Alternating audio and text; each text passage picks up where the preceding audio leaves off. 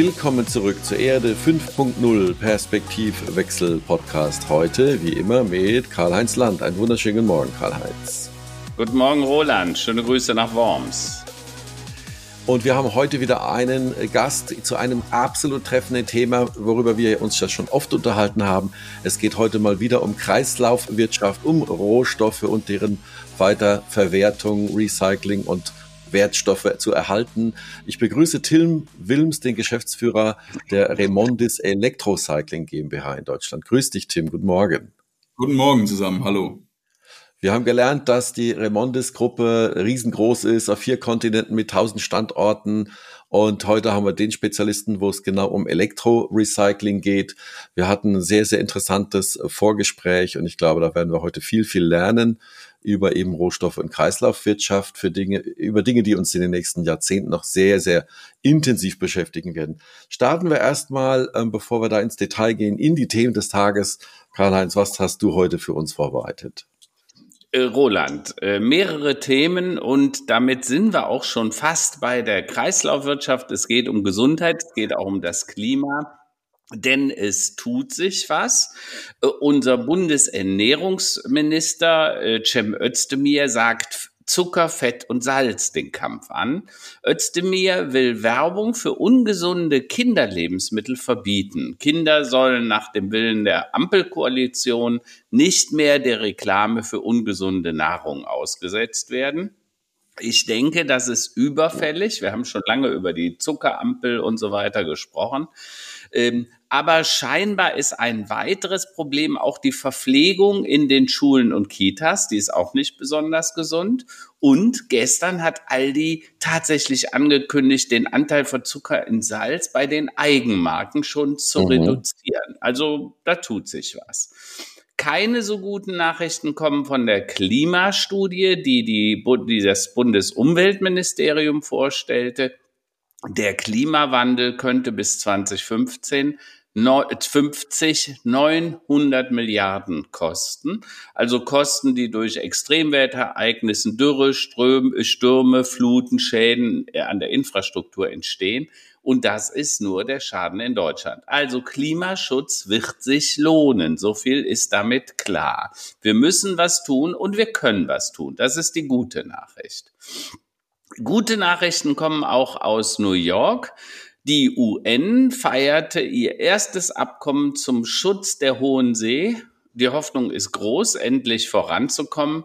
Und man will riesige Flächen, 30 Prozent der Weltmeere als Schutzgebiete ausweisen. Mhm, äh, mhm. das sind ja wirklich mal äh, gute Nachrichten.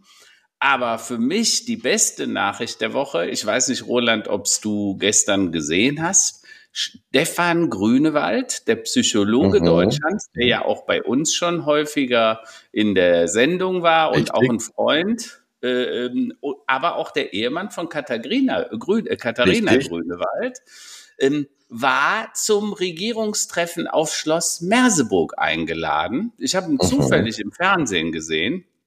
Äh, die Regierung möchte wissen, wie man bei den sehr vielen schlechten Nachrichten Zuversicht verbreiten kann. Und das, denke ich, macht Hoffnung, wenn äh, die Regierung tatsächlich auch das Volk verstehen will. Also das waren für mich so die, die Top-News äh, des Tages. Sehr interessant. Äh, bin, sind wir mal gespannt, was äh, uns beim nächsten Mal vielleicht bei uns im Podcast auch ein, Update dazu geben kann. ja, ähm, absolut, Tim, absolut. Äh, was, sind, äh, was sind deine Themen des Tages heute? Gibt es etwas, was dich oder deine Branche besonders bewegt diese Tage? Ja, die aktuellen Themen des Tages, ich will die eher sagen, ich will eher sagen, die Themen der Zeit, die wir gerade haben. Ähm, auch Karl-Heinz, ich habe heute Morgen die Presseschau gehört. Ähm, zum Thema Schule und Kitas passt das ganz gut. Äh, mhm. Wir haben immer mehr Schulabbrecher aktuell, immer weniger Leute, die in die Arbeitsmärkte reinkommen. Additiv dazu gerade das Problem oder das anstehende Problem der Babyboomer, was leider meiner Meinung nach nicht richtig besprochen wird oder mhm. nicht ja, medial präsent genug ist. Wir rennen da in gigantische Probleme rein, meiner Meinung nach. Wir haben mhm viele Leute, die jetzt in Rente gehen, teilweise früher in Rente gehen als eigentlich geplant, immer weniger Leute, die auf die Arbeitsmärkte folgen. Und auf der anderen Seite aber die Konsumlust der Leute, trotz alledem, alles muss immer in den Regalen sein, alles muss immer verfügbar sein. Wir haben uns so daran gewöhnt als, als, als Gesellschaft, dass eigentlich immer alles da ist, egal zu welcher Jahreszeit. Ähm, also im ja. Winter gibt es halt auch Tomaten und Erdbeeren und Heidelbeeren. Es gibt alles immer, ist immer verfügbar. Mhm. Meine Sorge ist, dass die Menschen vergessen, dass das auch von anderen Menschen in diese Regale gebracht wurde. Es gibt den ja. LKW-Fahrer, mhm. der das dahin gefahren hat. Es gibt am Ende die Leute, die es ausgepackt und eingeräumt haben. Ähm, das sehe ich etwas kritisch. Im Moment mache mir da Sorgen, dass ähm, wir das als Gesellschaft so ein bisschen verschlafen. Mhm. Auf der anderen Seite sehe ich gerade das zweite Thema, dass wir leider auf vielen Produkten einfach erlauben, in den Märkten zu sein. Also vielleicht als Einstieg in unser Thema heute auch äh, Einweg-Elektrozigaretten. Wir erlauben, mhm. wir erlauben einer gesamten Industrie, dass man Zeitbomben in den Markt werfen darf. Mhm. Und, und die Probleme, die daraus resultieren, werden quasi faktisch nicht besprochen. Die sind irrelevant. Ja. Ähm, mhm. Aber Tim, äh, super, dass du das ansprichst. Äh, die Tochter aus New York ist am Wochenende gekommen, ist inzwischen schon wieder mit der Frau nach Paris. Ich fahre ja am Donnerstag hinterher. Und dann sage ich, sag mal, was hast du denn da für ein komisches Ding? Ja, so eine blöde Einwegzigarette. Mhm. Und ja, die hält aber drei Wochen und so. Ne? Es gibt wohl andere Produkte, die nur zwei Tage halten. Und ich habe dann gesagt, sag mal, spinnen wir denn jetzt komplett? Tim, ich weiß ja aus äh, gemeinsamen Projekten, dass die euch bei Remondis auch viel äh, Kopfzerbrechen machen, diese Dinger. Äh, mal abgesehen davon, alle paar Tage ein Batteriepack in den Müll zu schmeißen, weil da landet's ja. ja. Äh, und dann, was das für Nebenwirkungen, Umweltnebenwirkungen hat. Aber darüber sollten wir gleich sprechen, weil das ja genau unser Thema. Äh, und ich war ehrlich gesagt entsetzt. Ich, wo, ich kannte diese Einwegzigaretten, aber ich wusste, äh, Entschuldigung, ich kannte diese Elektrozigaretten, aber ich wusste nicht, dass es inzwischen Einwegzigaretten gibt. Naja, ja, aber. Genau das ist ein Problem. Was wir damit im Moment haben, ist wurde einfach in den Markt geschmissen und auf einmal haben, haben die ersten Sammelfahrzeuge, also die kommunalen Sammelfahrzeuge, die Haushaltsabfälle eingesammelt haben, gebrannt. Mhm, mh. Mhm. Und keiner wusste warum. Das ist natürlich verständlich. Das ist ein Lithium-Ionen-Akku, den jemand ja. in den Hausmüll wirft. Der Hausmüll wird vom Sammelfahrzeug abgeholt. Das Sammelfahrzeug hat hinten den Verdichter auf dem Fahrzeug. Das heißt, der Presskolben geht zu, dann liegt der Akku falsch. Ja, und schwuppdiwupp, Lithium-Ionen-Akku äh, entzündet. Halt gerne schnell. Ja, ja. Die, die, Problematik haben wir leider im Moment in ganz, ganz vielen ja, mhm. Stoffströmen. Ähm, es liegt auch ein bisschen daran, dass die Menschheit sehr faul geworden ist. Also ein mhm. Kabel ist ja hässlich und will keiner mehr haben. Deswegen hat jetzt jeder für jeden, für jede Anwendung einen, einen Lithium-Ionen-Akku. Mhm. Da kommen wir gleich auch schon in, in, in, in unser Thema, also das Thema Wertstoffe, Recycling und Kreislaufwirtschaft. Karl-Heinz, wir hatten das ja auch schon mal, mhm. ähm, schon öfter bei uns äh, im, im, Thema. Du hattest, ähm, du nimmst auch immer gerne dieses Beispiel. Der Tim hatte im, im, im Vorgespräch gesagt, das ist Quatsch. Also das Beispiel mit den acht Handys in der Schublade, ja. Ich habe ja, jetzt mal ja. bei mir geguckt, was bei mir, das, das, was bei mir am meisten an Elektroschrott im Hause ist, sind alte Netzteile von irgendwelchen Geräten und USB-Stecker und irgendwelche Verbindungen von irgendwelchen Technologien. Also ich habe, glaube ich, zwei Waschkörbe voller Netzteile und Kabel, die ich wahrscheinlich, ja. die kann ich nicht mal mehr zuordnen und die Geräte gibt's wahrscheinlich auch nicht mehr. Ähm, ja. Tim, ganz klare Frage an dich. Wo soll sowas hin? Was machen wir mit sowas und wie machen wir aus solchen Dingen wertvolle Rohstoffe? Ja, wie wichtig ist dieser Vorgang für uns? Der Vorgang ist für uns extrem wichtig. Die kommunalen Sammelhöfe, die Wertstoffsammelhöfe, jeder Bürger hat kostenfreien Zugang dazu, kann seine Elektroaltgeräte dort abgeben. Ähm, gerade Kabel ähm, und Elektroaltgeräte sind für uns die wichtigen Rohstofflieferanten der Zukunft. Mhm. Ich hatte das in mehreren Folgen eures Podcasts ja auch schon öfter angesprochen. Vielleicht da noch einmal in die Tiefe gehend. Ähm, wir haben im Moment die Situation, dass die Erzqualitäten auf der Welt immer schlechter werden. Das heißt, wir haben teilweise Kupfererzfraktionen, die aus Südamerika, aus Chile kommen, die haben nur noch ein Prozent Kupferanteil. Das heißt, du hast mhm. eine Tonne Eisenerz, Kupfererz aus Chile bis nach Europa gebracht, hast es hier durch eine Hütte gefahren und du hast aus einer Tonne Kupfererz 10 Kilogramm Kupfer gewonnen. Mhm, Wenn wir über viel. deine Kabel wenn wir über deine Kabel sprechen, Roland. Ja, der Rest der toten Erde, den haben wir bei uns auf eine Deponie geworfen, weil das ist ja durchgebranntes Material, das Eisenerz. Ja. Äh, mhm. ist nicht umweltschädlich, wenn wir es einfach auf die Deponie legen, aber wir verschieben sozusagen damit auch ein bisschen die Kontinente. Also das heißt, ein Kilo, ein, ich sag mal, ein Kilo reines äh, Kupfer, was ich hier im Keller liegen habe, das ist ja schon mehr wert als ein Bitcoin momentan. Ist also fast schon, wenn ich mir das so anhöre. Also auch, auch da kann man mal sagen, wer ein Interesse daran hat, kann sich das angucken. Die Rohstoffbörsen der letzten 25, 30 Jahre sind explodiert. Wir hatten 2003 einen Kupferpreis von um die 3000 Dollar an der London Metal Exchange. Das ist die Rohstoffbörse, die für uns als Indikator dient. Äh, wir hatten mhm. letztes Phasen, da waren wir bei weit über 10.000 Dollar an der Tonne. Also mhm. in 20 Jahren äh, 300, 350 Prozent Preissteigerungen. Das ist schon, das zeigt deutlich, in welche Richtung das geht. Der Bedarf an Rohstoffen wird ja immer größer. Ähm, ich mache mal ein Beispiel. Wir hatten das gerade eben. Eine Tonne Kupfererz bringt 10 Kilo Rohkupfer. Wir haben in unseren Recyclingqualitäten, in den Recycling-Rohstoffen, die wir herstellen, gerade aus, Roland, du hast es gerade angesprochen, Kabeln, mhm. die Situation. Wir schälen in Deutschland Kabel durch, haben den Kupferstrang, den schreddern wir, sodass wir ein sogenanntes Millberry herstellen. Dieses mhm. Millberry hat 99,8 mhm. Prozent Kupferanteil. Mhm. Das ist hier produziert, regional, das geht hier in eine Hütte, wird hier eingeschmolzen. Wir brauchen viel weniger Energie, mhm. viel weniger Energie, um äh, daraus wieder ein Rohkupfer herzustellen, was die Industrie verwenden kann. Ja. Mhm. Das führt dazu, dass wir sagen, die Recycling-Rohstoffe sind eigentlich zum Großteil gerade im metallischen Bereich die besseren Rohstoffe mhm. als der Primärrohstoff, den wir erst aus der Erde holen müssen. Vielleicht sollten wir für die Zuhörer mal kurz eine Definition machen, was Kreislaufwirtschaft eigentlich ist. Also Kreislaufwirtschaft auf Englisch Circular Economy ist sozusagen ein regeneratives System, in dem der Ressourceneinsatz und Abfallproduktion, Emissionen, aber auch die Energieverschwendung äh, letztendlich dadurch verlangsamt wird, dass man die Rohstoffe wirklich als Rohstoffe, als Wertstoffe behandelt und sie wieder zurückführt und damit die Verschwendung von all den Dingen, Nebeneffekten massiv verhindert. Ne?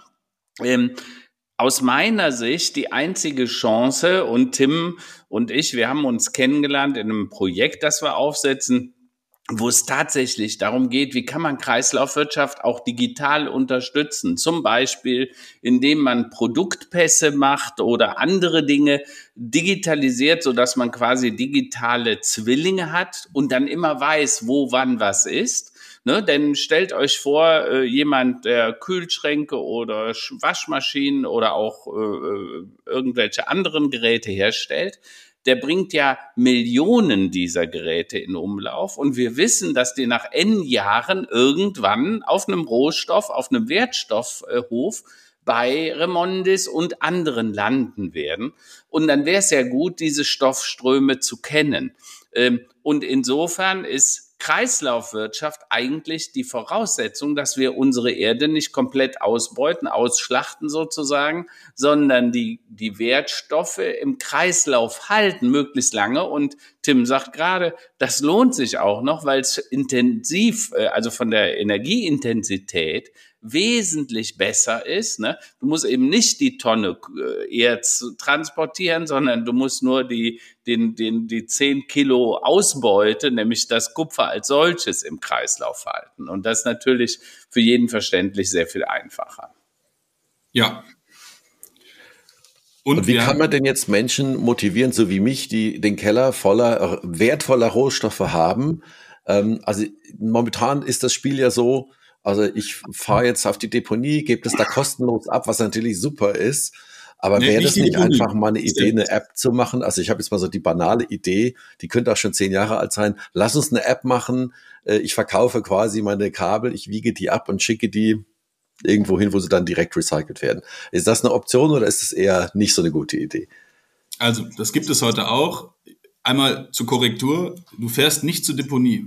Du fährst zum Wertstoffhof. Zum Wertstoffhof, Entschuldigung, genau. Wertstoffhof, das ist nicht recht. Feiner Ähm, Unterschied. Nein, also in der Tat ist es so, es gibt heute für Privatleute auch ähm, Handelsplattformen, Online-Plattformen, die Rohstoffe ankaufen.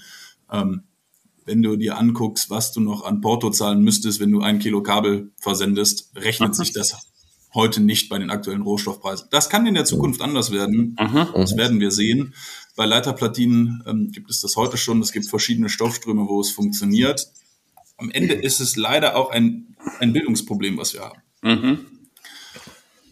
Wir reden, wir haben heute die Möglichkeit über soziale Medien, ähm, Podcasts, YouTube, whatever, die Möglichkeit, den Leuten alle Informationen nahezubringen, dass wir ganz klar vermitteln, bringt eure alten Elektroaltgeräte und auch eure restlichen Rohstoffe, die sonst so im Keller liegen, das kann ja auch Kartonage, Papier, Holz oder sonst was sein, bitte zum Sammelhof, schmeißt es nicht einfach nur auf die Straße, ähm, dass wir die Möglichkeit haben, die Rohstoffe im Kreislauf zu führen und dass wir auch die Masse zurückbekommen. Ähm, am Ende ist es so, die Infrastruktur, die wir in Deutschland heute haben, ist dafür sehr gut. Die Sammelhof-Thematik in jeder Kommune, in jeder Stadt gibt es den Sammelhof. Die Bürger können es kostenfrei da anliefern. Ja, Ja. die Diskussion führen wir zu Recht, dass der am Samstag bitte auch mal nicht nur bis 13 Uhr aufhat, sondern vielleicht auch etwas länger. Ähm, aber am Ende ist die Infrastruktur in Deutschland heute schon eigentlich ideal dafür, um die Rohstoffe im Kreis zu führen. Ähm, gerade bei Elektroaltgeräten ist es so, dass es auch Rücknahmesysteme dafür gibt. Also der Inverkehrbringer des Produktes ist am Ende auch verpflichtet, die Entsorgung zu bezahlen. So funktioniert unser deutsches System. In Europa gibt es die WEEE, also die Richtlinie für die Entsorgung von Elektroaltgeräten in jedem Land. Blöderweise ist es so, dass wir 27 EU-Staaten haben und 27 Rücknahmesysteme, weil jedes Jahr Land hat das für sich ja selber geregelt und ähm, anders definiert. Wir könnten jetzt mal über das Thema Quoten und Quotenbashing sprechen. Wir haben in Deutschland eine Rücknahmequote von knapp 45 Prozent. Ich glaube, es sind aktuell 44,6 Prozent. Äh, Roland, das liegt leider auch daran, was du vorhin angesprochen hast. Ähm, wie kann man die Quoten erhöhen oder die Rücknahmemengen erhöhen? Wir wissen heute halt auch nicht, wie viel in andere Kanäle verschwindet. Leider ist es so, dass viele Bürger ihre Elektroaltgeräte auch in den Hausmüll oder den gelben Sack schmeißen. Dann sind sie halt in den, in den dahinter ja, anfallenden Systemen drin und werden dort dann mit weiterverarbeitet. Ähm, und wir haben natürlich relativ viel Export der Ware, weil ist ein Gerät wirklich defekt und kaputt oder geht es als ja, Reuse auf den Second Market irgendwo ins, ins europäische oder nicht europäische Ausland? Das wissen wir alles nicht. Das liegt leider auch daran, dass unsere Behörden nicht in der Lage sind, die äh, Output-Läger des Zolls richtig zu kontrollieren. Ähm, wenn wir uns Akbu Bloschi, das ist die größte Mülldeponie ähm, in, in, in Accra, in Ghana angucken und sehen, was da immer noch landet, aus der ganzen Welt. Und dann liegt es leider auch daran, dass die Rohstoffpreise dazu führen, dass ja illegale Abfalltransporte leider auch für ja, kriminelle Banden immer attraktiver werden. Aber, aber Tim, be- bevor wir da vielleicht im Detail drauf eingehen, vielleicht sagst du mal was überhaupt zum Unternehmen Remondis, weil Remondis jeder von uns kennt. Viele glauben, das sind die Müllwagen, die so rumfahren. Wir haben ja gerade schon gelernt, das sind keine Müllwagen, das sind eigentlich Wertstofftransporteure, zumindest auch äh, zum Teil. Ähm, und vielleicht kannst du mal was sagen, ist ja ein Familienunternehmen, äh, was ihr macht und wie ihr das macht und warum das Thema Kreislaufwirtschaft für euch so hohe Bedeutung hat.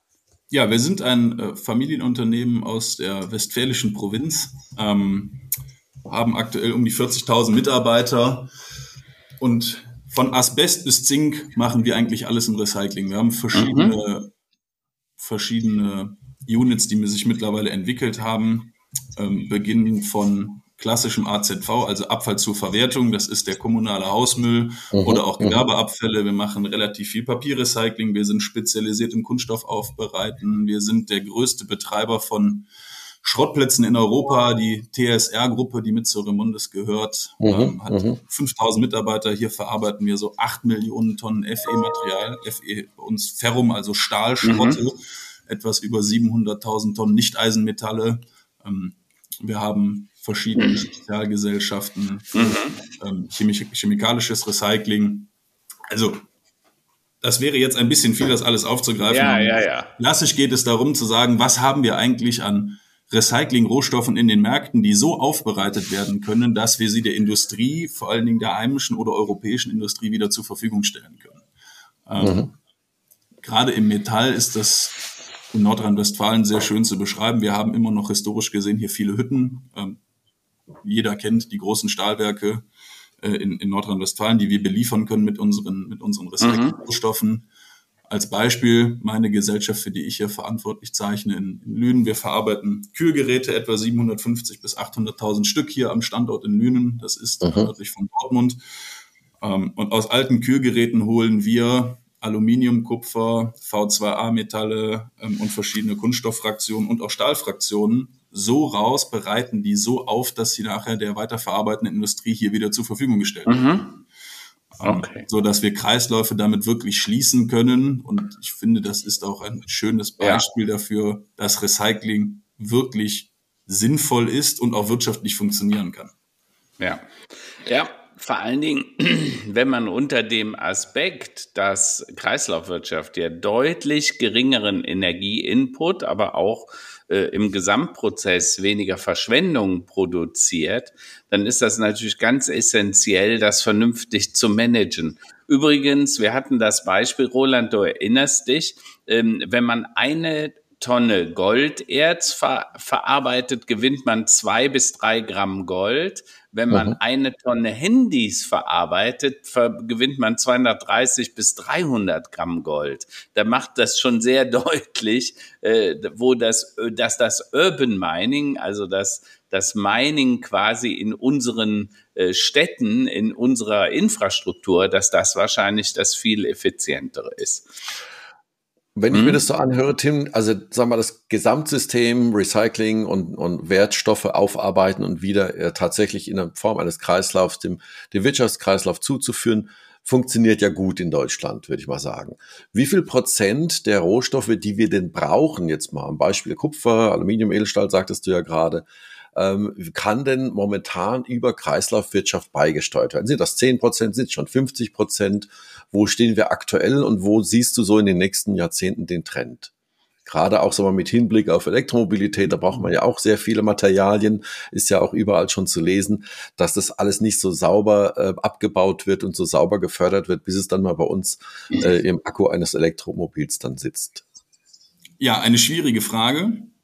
Ich versuche sie mal zu beantworten. Mhm. Haben die Herausforderung, solange die Menschheit weiter wächst und wir weiter im Konsum auch wachsen, ist es natürlich so, dass wir mit den Recycling-Rohstoffen, also die Rohstoffe, die in der Vergangenheit mal verarbeitet wurden, dann in den Haushalten verweilen oder in der Industrie und dann zurückkommen, nicht das abdecken können, was die Industrie heute an Rohstoffen benötigt und was mhm. sie fordert. Das ist mal Fakt und klar.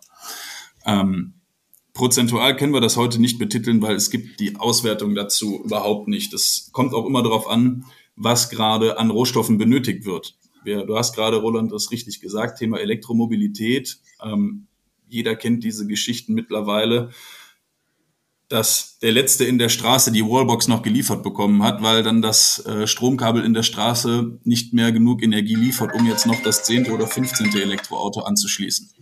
Mhm. Ähm, ich bin da heute sehr vorsichtig und skeptisch.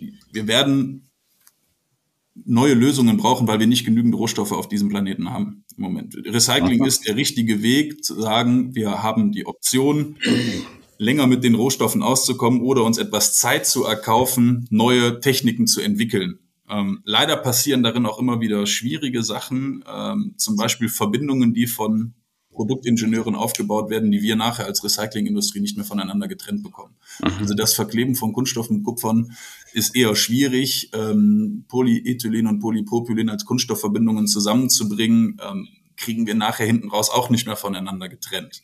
Mhm. Wir sehen gerade, dass zum Glück die produzierende Industrie da wirklich vor einem Paradigmenwechsel steht. Das Thema Design for Recycling, Design for Reuse wird immer wichtiger. Mhm. Die Industrie sucht da auch die Nähe, also die produzierende Industrie sucht die Nähe zu den Entsorgern und sagt, na ja, ihr müsst uns jetzt mal helfen, uns erklären, wie können wir denn das Produkt bauen, dass es hinten raus wieder recyclingfähig ist. Ähm, wenn ich mir angucke, was wir heute produzieren und in welche Bereiche wir uns entwickeln, also das ganze Thema Elektromobilität zum Beispiel, die Probleme, die wir uns gerade aufbauen, können wir heute nicht betiteln. Ähm, wie funktioniert Schwarzmassenrecycling hinten raus nachhaltig, wenn wir die mhm. Elektroautos und die ganzen Akkupacks, die wir gerade in die Märkte pumpen, wieder recyceln oder wiederverwerten wollen? Mhm.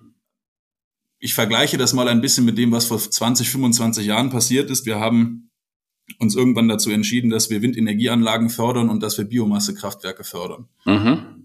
Die Probleme, die daraus entstanden sind, werden heute nicht diskutiert. Wir haben heute keinen richtigen Recyclingweg für Glasfaserverbundstoffe. Das heißt, mhm. die Flügel aus den Windenergieanlagen, wir wissen nicht, was wir heute damit machen. Es gibt ganz wenige Konzepte, die nicht richtig funktionieren und am Ende auch in die thermische Verwertung gehen, heißt mhm. in die Verbrennung.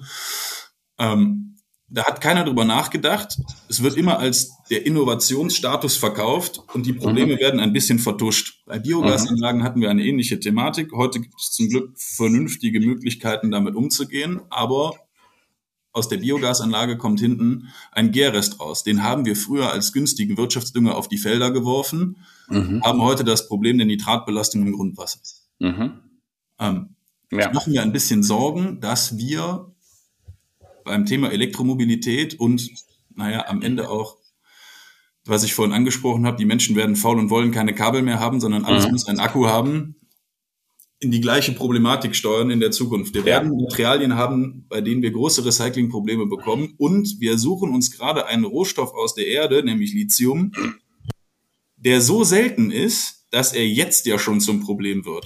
Und ja. wenn wir uns auf den Straßen umgucken, wie viele Elektroautos hm? wirklich rumfahren, dann kann sich das Problem, glaube ich, jeder selber ausmalen. Also Tim, du sprichst ein ganz äh, wichtiges Thema an. Lasst uns nochmal das Thema der Elektromobilität aus diesem Aspekt äh, äh, betrachten, weil so ein Auto hat ja schnell mal 200 bis 600 Kilogramm Batterie im Gepäck sozusagen. Ja, also das ist schon ne, um 80 Kilo Mensch zu transportieren, also das Auto und dann nochmal plus 200 bis 600 Kilogramm. Das ist schon ein ordentlicher Huckepack. Also eigentlich ein bisschen dinosauriermäßig die Idee. Aber sei es drum. Die Frage, die ich mir stelle, war immer, was passiert mit den Batterien am Ende, weil die sind ja auch nicht so ganz einfach händelbar. Da kannst du vielleicht was zu sagen. Also es ist relativ komplex, mit den Dingern umzugehen, Entflammbarkeit und so weiter. Refurbishing, also das Wiederherstellen, wieder aufbereiten, ist auch nicht immer ganz einfach. Äh, äh, das dann zu Hause zu nutzen in sogenannten Powerwalls oder so, muss man auch ein bisschen vorsichtig mit sein. Und eine Frage, die ich mir natürlich immer gestellt habe, früher sind ja unsere Autos, wenn die nach 10, 15 Jahren, dann fuhren die ja über irgendeine Landesgrenze nach Russland, in die Türkei, nach Afrika und dann wurden die da nochmal 20 Jahre gefahren. Das wird aber diesmal so nicht sein können, denn die haben ja die Infrastruktur der Elektromobilität gar nicht. Das heißt, ich glaube, dass wir einen riesigen Schrottberg an unseren Grenzen produzieren, wenn wir in fünf, in zehn Jahren diese gebrauchten Wagen versuchen wieder irgendwohin loszuwerden. Womöglich müssen die dann alle über eure Wertstoffhöfe laufen. Oder VW hat eine Fabrik neben der Fabrik stehen, die genauso groß ist und die dann versucht, das irgendwie zurück zu rezyklieren oder so, ja. Äh, wie, wie, wie schätzt ihr das ein? Weil ihr habt da ja auch einen relativ guten Blick drüber, oder? Ja, auch da wieder das ganze Thema muss man aus mehreren Perspektiven betrachten. Zum einen haben wir ja die Batterieproblematik. Heute gibt es viele, viele verschiedene Unternehmen, die in den Bereich investieren, ähm, heißt in die Schwarzmassenaufbereitung, um nachher die eigentliche Batterie wieder aufzuarbeiten. Mhm zweite Thema, was wird in Deutschland an Autos produziert? Äh, wir produzieren so 18 Millionen Autos im Jahr in Deutschland. Mhm. Das heißt, in einem normalen Pkw heute, wie wir ihn alle kennen, Stereoanlage, also Verbrennungsmotor, das mhm. Auto hat eine Stereoanlage, ein Navigationssystem, elektrische Fensterheber und, und, und, sind circa 30 Kilogramm Kupfer pro Pkw verbaut bei einem Verbrenner. Mhm. Was ist das denn bei einem Elektroauto? Und wenn wir jetzt 18 Millionen Elektro-PKWs herstellen, äquivalent zu den Verbrennern in der ja. Zukunft. Wo kommen denn die ganzen Rohstoffe her? Ähm, das zum einen. Zum anderen, das Thema Pkw-Recycling heute wird immer schwieriger. Mhm. die Großschredderanlagen, die auch von uns betrieben werden, haben das Problem, dass der Pkw immer weniger aus wertvollen Materialien besteht, sondern eher aus Verbundstoffen, also ja. Material, Kunststoffe, die komisch miteinander verklebt sind, ähm, Sicherheitsglas etc. pp. Früher war das so, du hast einen Golf 2 in die Presse geworfen und das Auto hat 800 Kilo gewogen, davon waren 600 Kilo Stahl. Den mhm. konnte ich durchverarbeiten, der Hütte zur Verfügung stellen, die Hütte hat ihn wieder eingeschmolzen und weiter ging's. Auch das wird in der Zukunft problematischer. Die Autos müssen mhm. immer leichter werden, um mhm. ja, möglichst energieeffizient zu sein. Und das funktioniert leider auch mit schwierigen Stoffen. Ich hatte es gerade eben angesprochen bei Windenergieanlagen. Die Glasfaserverbundstoffe oder auch Kohlefaser mhm. Ist ein echtes Problem im Recycling. Mhm.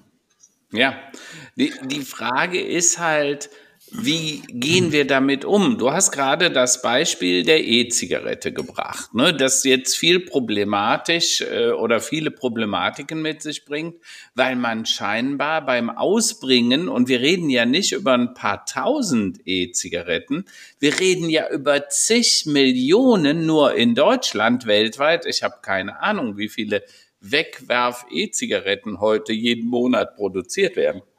Und das Problem, das summiert sich ja auf. Bei euch, aber natürlich auch bei anderen. Und dann gibt's ja noch die Länder, wo das alles auf Deponien einfach landet. Also sprich, wo dann gar nichts recycelt wird, äh, wo das dann Grundwasser und so weiter schädigt. Ja. Und die Frage ist, ich weiß, dass dein Vater selber sehr engagiert ist, auch äh, schon im, im, im, im äh, Ausschuss des Deutschen Bundestages für Kreislauf zu Kreislaufwirtschaftsthemen gesprochen hat.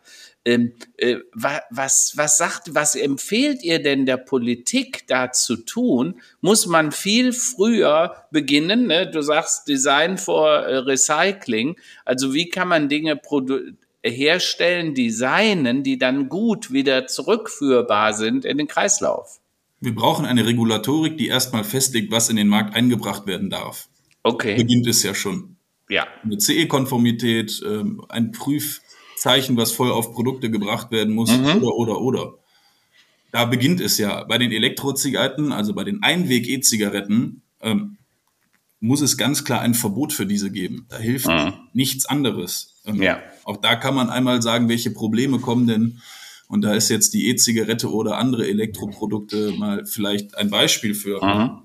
Wir haben als Industrie also die Chemieindustrie und die Recyclingindustrie hat das Problem, dass es kaum noch Versicherer gibt, Aha. die die Produktionsstätten versichern. Aufgrund der Brandthematik. Klar. Man sieht das heute jeden Tag in den Medien. Irgendwo brennt ein Sammelfahrzeug, ein Wertstoffhof Aha. oder, oder, oder. Aha. In äh, Portugal gab es letzte Woche bei einem Brand auf einem Wertstoffhof den ersten Toten. Aha. Weil ein Lithium-Ionen-Akku falsch entsorgt wurde, sich angesteckt hat und ein, ein, ein Lithium-Ionen-Brand, der ist so heiß, den löscht du nicht mit einem, mit, mit, einem, mit einem Feuerlöscher oder ein bisschen Wasser. Genau. Okay. Wenn ich mir mal angucke, was in der Zukunft passieren könnte, was habt ihr zu Hause? Du hast zu Hause den kleinen ähm, selbstfahrenden Staubsauger. Du hast das E-Bike in der Garage hängen, das Elektroauto in der Garage hängen. Die Heckenschere hat ein Akku-Pack. Du hast den Laptop, du hast ein Handy, ein Tablet, ähm, whatever, ganz viele elektronische Produkte, die alle einen Akku haben. Mhm. Wie gehen wir denn mit den Versicherungen in der Zukunft um? Mhm. Was passiert okay. denn, wenn die ersten Garagen abbrennen? Was heute schon passiert, Elektroautos, Klar. die sich in Brand stecken aufgrund eines kleinen Unfalls, wo der Fahrer gesagt hat, auch habe ich gar nicht gemerkt, dass mir einer ins Auto gefahren ist. Mhm. War doch nur ein kleiner Parkrempler. Mein E-Bike ist mir nur kurz hingefallen. Ja. Ist ja eigentlich gar nichts dran. Ähm, also da werden noch viele Themen auf uns zukommen, wo es eine, es einer politischen Lösung bedarf, die es heute noch nicht mhm. gibt. Das wird sich auch herausstellen. Am Ende gibt es die richtige Lösung heute mhm. auf eine ja. eigentlich so einfache Frage nicht.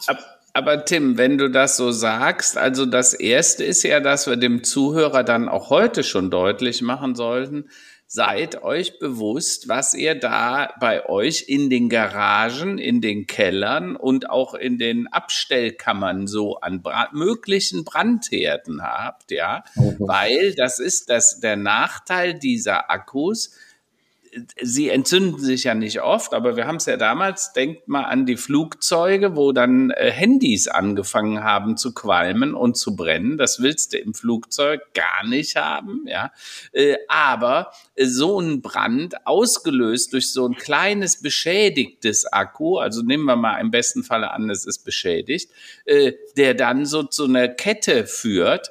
Ähm, es gab jetzt das erste Auto, was in einer Tiefgarage gebrannt hat äh, wo quasi das Haus jetzt abgerissen werden musste. Übrigens ein, ein, ich glaube, 30 Parteienhaus relativ neu gebaut, aber die Dämmstoffe und so weiter, also die gesamte Fassade ist mit abgefackelt und dieses Haus musste komplett entsorgt werden. Früher, ich weiß nicht, ob ihr euch dran erinnern könnt, da gab es äh, Schilder an den Garagen, nicht mit Gasautos äh, äh da reinfahren. Vielleicht wird es demnächst heißen, nicht mehr mit Elektroautos in Tiefgaragen fahren, sondern die besser irgendwo draußen parken, weil du kannst sie nicht löschen. Das hast du gesagt so ein Auto, und ich habe das gelesen von einem Tesla, der gebrannt hatte, der musste drei Tage in ein Abklingbecken gestellt werden, also ein Container, da ist Flüssigkeit, eine Spezialflüssigkeit. Und nur wenn man den drei Tage unter Wasser stehen lässt, ist der so weit abgekühlt, dass er nicht mehr irgendwie, äh, äh dass, er, dass die Brandgefahr gebannt ist. Ja? Äh, also von wegen mit Wasser löschen, was du gerade sagtest, ist da vollkommen ausgeschlossen. Also jetzt muss ich mal kurz einen Einwurf mhm. machen, einen kleinen Perspektivwechsel. Wir haben jetzt 36 Minuten lang Probleme definiert und gesagt haben, was alles schlecht ist, was alles auf uns zukommt. Ich hätte jetzt ja. gerne mal erste Lösungsvorschläge zum Thema Kreislaufwirtschaft. Also Karl, ich weiß ja, du arbeitest auch sehr stark daran, ähm, in anderen Projekten äh, wie wir es denn schaffen. Und, und äh, Tim, du hast es eben schon angedeutet, wie können wir das schon im Planungsprozess, also in der Produktentwicklungsbereich schon anfangen, Produkte so zu entwickeln oder auch die Fertigungsprozesse so zu gestalten, dass es überhaupt möglich ist, sie wieder zu recyceln und dass sie dann in einen ja in den Kreislauf auch kommen. Wir hatten es eben auch schon angedeutet, was machen wir mit den ganzen Elektroautos, den Akkus und so weiter und so fort. Da gibt's ja auch schon verschiedenste Startups und Ansätze, die das wirklich Industrie, das jetzt schon antizipieren und eine industrielle Neuverwertung von diesen Akkus äh, äh, aufbauen mit riesengroßen Fabriken, tatsächlich direkt neben der Automobilfabrik.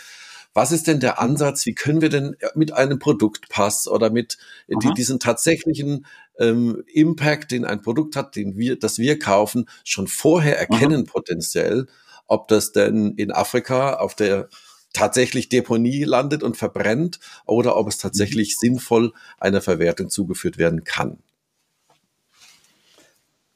Also, Lasst mich vielleicht kurz beginnen. Ich war auch hier äh, recht erfreut.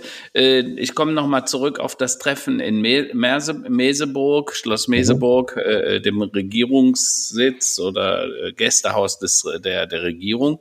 Ähm, da wurde nachher mehrere Abschiedskommuniqués äh, äh, gegeben. Unter anderem hat Cem Özdemir, die Bundesbauministerin und äh, unser Digitalminister, äh, äh, Digital und Verkehr, äh, die haben äh, am, am Ende ein Statement gegeben und dann haben die gesagt, jeder von denen, also auch der, der, der äh, Landwirtschaftsminister, äh, wir müssen mehr digitalisieren. Warum? Weil die gute Nachricht erkannt wurde, nur wer digitalisiert, kann vernetzen und wer digitalisiert und vernetzt, kann dann automatisieren.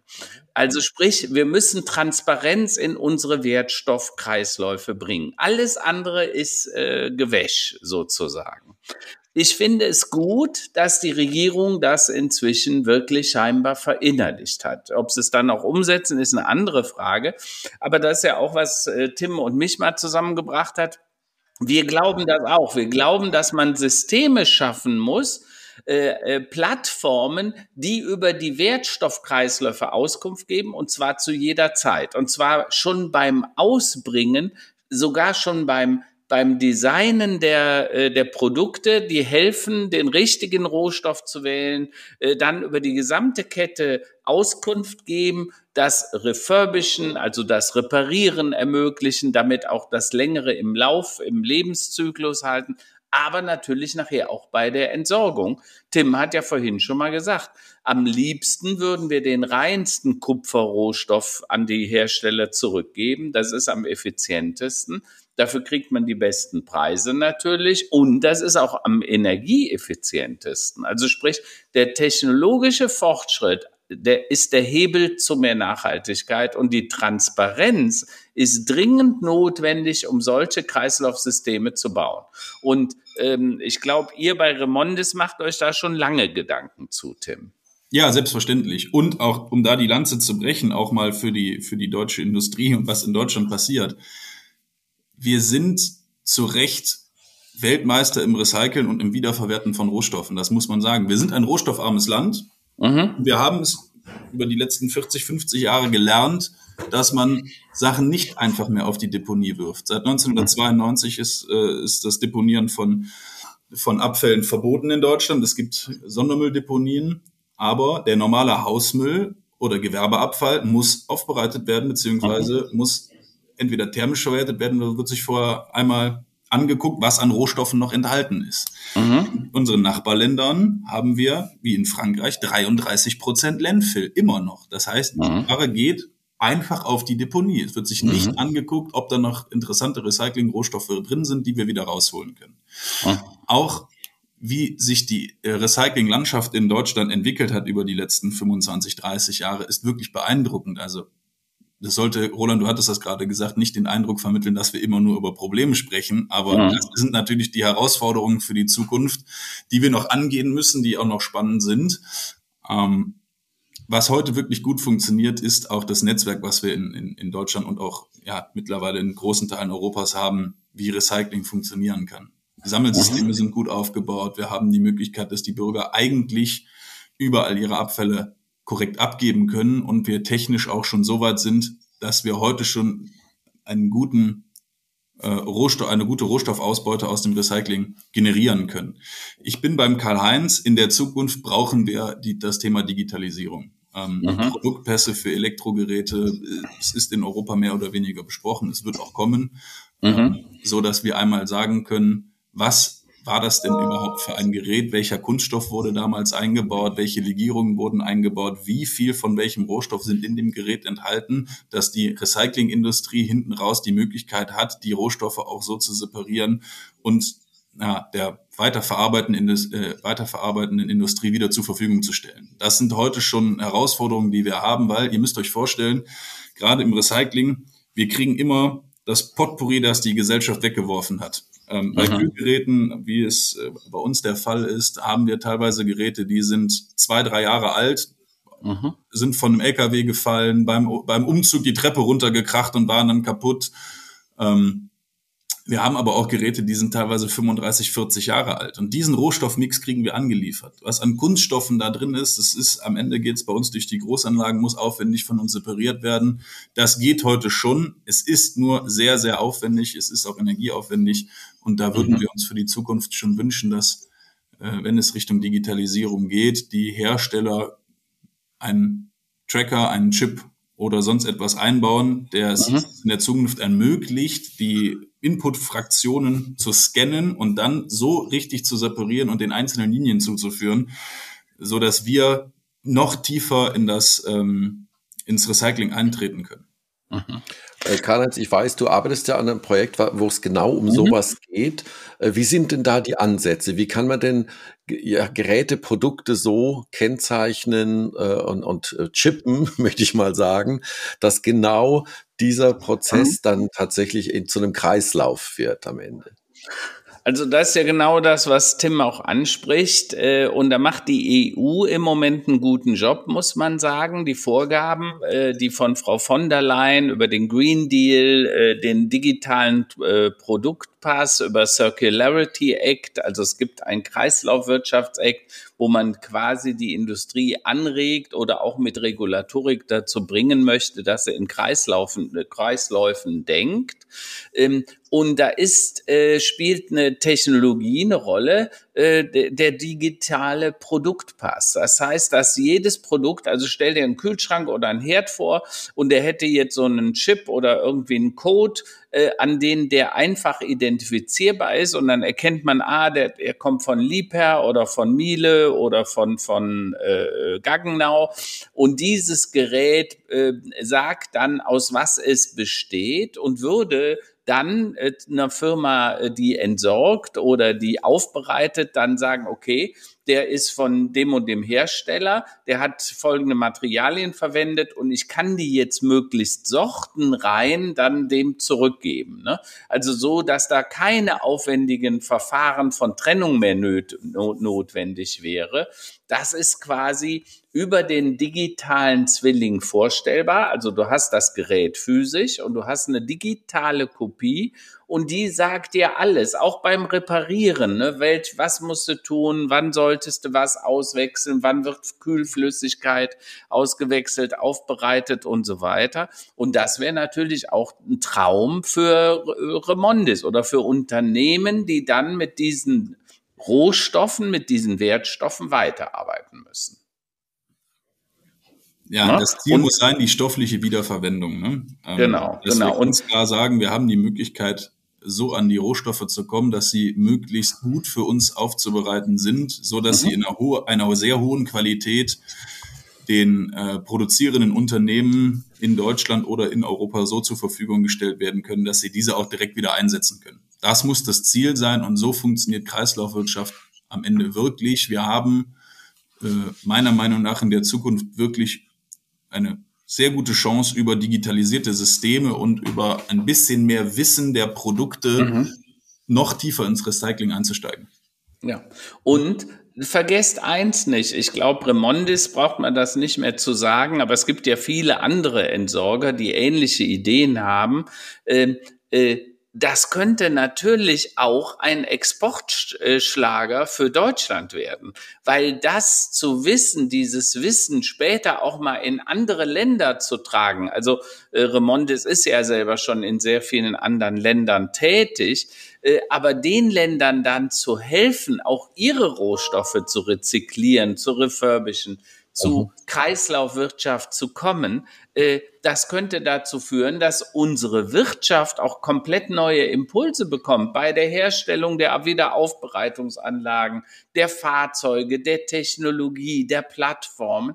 Deshalb Nachhaltigkeit könnte dann auch wirklich ein Exportschlager werden. Äh, und ich glaube, das ist schon verstanden, aber manchmal wird es noch nicht so ernsthaft umgesetzt, wie man es sich wünschen würde. Aber äh, Tim, da arbeiten wir ja gerade dran. Ne? Ja, und äh, gut Ding will Weile haben, den Hinweis. Auch so den Hinweis gut, Karl-Heinz, das ist natürlich eine europäische Anstrengung.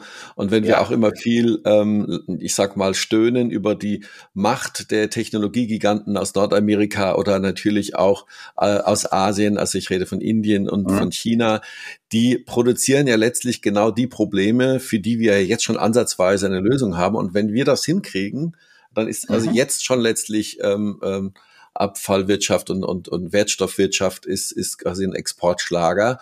Und wenn wir es mhm. schaffen, diesen Kreis zu schließen, ist das eine, definitiv eine Zukunftstechnologie, die wir natürlich dann auch als weiteren Exportschlager vielleicht auch äh, weltweit verbreiten können. Aber Tim, du wolltest auch was sagen gerade dazu. Ja, ich glaube, wichtig ist der Dialog. Also auf der einen Seite, Karl-Heinz Gut Ding will Weile haben. Ich mhm. teile deine Meinung, wie du weißt. Ähm, welcher Weg es nachher wird, das wird sich auch zeigen mhm. und entscheiden. Mhm. Ähm, mir geht es vor allen Dingen um den Dialog, der zum Glück jetzt seit den letzten Jahren stattfindet. Also auch das etwas sehr Positives. Die ähm, Industriezweige verschmelzen immer weiter miteinander, beziehungsweise ja. haben heute einen immer besseren Dialog miteinander. Mhm. Ähm, auch da muss man immer aus dieser wildromantischen Vorstellung bitte einmal rauskommen. Mhm. Ja, wir stellen jetzt eine Sache um und dann geht's direkt. Naja, auch mhm. Produktionslinien mhm. bei großen Herstellern sind mhm. wirtschaftlich geplant, die müssen 10, 15 Jahre funktionieren. Mhm. Äh, Rohstoffe, die eingesetzt werden, ähm, sind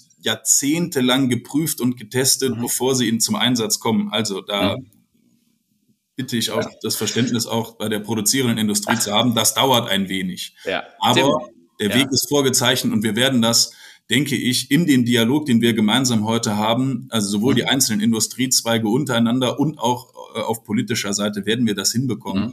dass wir diese Herausforderung, ja, dass wir uns diese Herausforderung gut stellen können. Tim, aber vielleicht ohne, dass man jetzt Geheimnisverrat äh, äh, begeht, äh, sag nur mal, ich war so äh, beeindruckt von den Zahlen alleine, was ihr in einem Standort an Elektro-Großgeräten im Jahr verarbeitet, dass der Zuhörer mal eine Idee davon bekommt, über was wir da eigentlich reden, also über wie viel äh, Geräte. Vielleicht sagst du dazu mal was. Also wir betreiben in Europa sieben Standorte. An sechs Standorten davon haben wir Großaggregate. Ähm, wir sind spezialisiert auf das Thema Kühlgeräte-Recycling und mhm. wir verarbeiten so um die 220.000 Tonnen Elektroaltgeräte. In Stückzahlen kann man das kaum betiteln. Bei Kühlgeräten ist das einfacher, dass wir sagen können, wir verarbeiten ja zwischen 700 und 800.000 Geräte Wahnsinn, an einem Standort Wahnsinn. pro Jahr. Ähm, das zeigt, glaube ich, die Dimension und auch da ist es wichtig zu verstehen, Recyclingindustrie ist nicht der kleine Schrotti um die Ecke, sondern wir brauchen wirklich industrielle Stoffströme, über die wir sprechen, damit ja. es wirklich nachher hinten auch einen Hebel hat.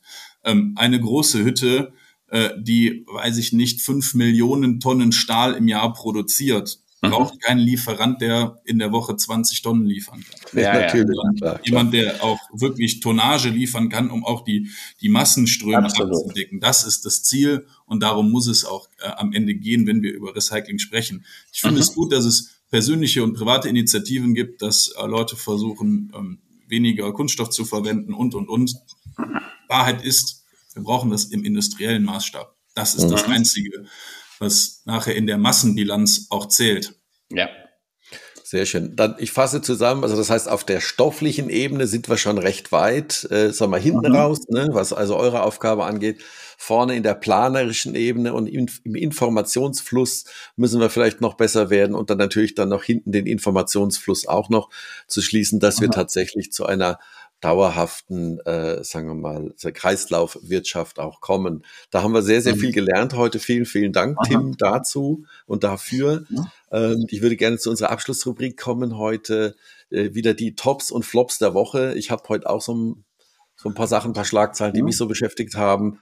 Karl-Heinz, was hast du denn heute für, für Tops oder auch vielleicht Flops für uns? Also, äh, Heute möchte ich einfach nur über einen Top sprechen. Ich freue mich unglaublich auf Donnerstag. Äh, Priska, meine Frau, eröffnet in Paris eine Ausstellung des Künstlers Aljoscha, den wir übrigens nächste, übernächste Woche auch im Podcast haben mhm, werden.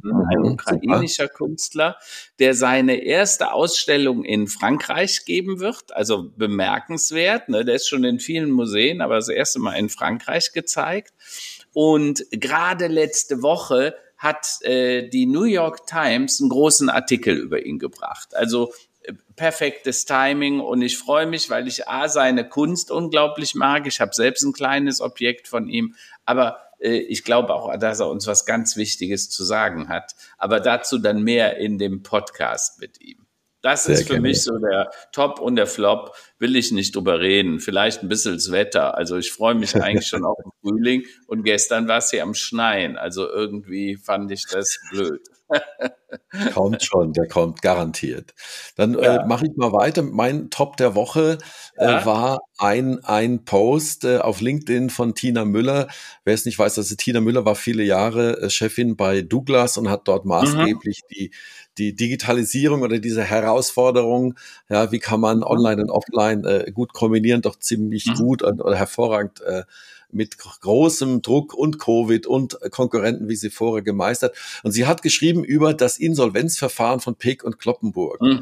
Äh, und hat da wirklich fünf treffende Punkte äh, genannt, also angefangen mit dieser irren Idee, dass man also eine, die Marke, die ja doch sehr gut und bekannt ist und, und eingesessen ist, ähm, offline äh, natürlich hat und online aber eine andere Marke äh, dann ins Leben gerufen hat. Mhm. Also diese, diese, diese Kraft der Marke online nicht fortgeführt hat und das wirklich wie auf, auf, auf, äh, äh, auf Zuruf mit einem, sagen wir, zehn Jahre Laufzeit jetzt dazu führt, äh, mit mhm. dem doch sehr tragischen Ergebnis, was wir sehen. Mhm. Also sehr, sehr lesens lesenswert. Das war für mich so ein, ein, ein kleiner äh, Top der Woche, diese Analyse mhm. zu sehen, die ich sehr, sehr treffend fand. Treffend fand. Wer also mhm. das nachlesen möchte, auf LinkedIn mal nach Tina Müller äh, schauen. Mhm. Ähm, das ist der, ein aktueller Post, der doch sehr, sehr äh, erhellend ist, finde ich.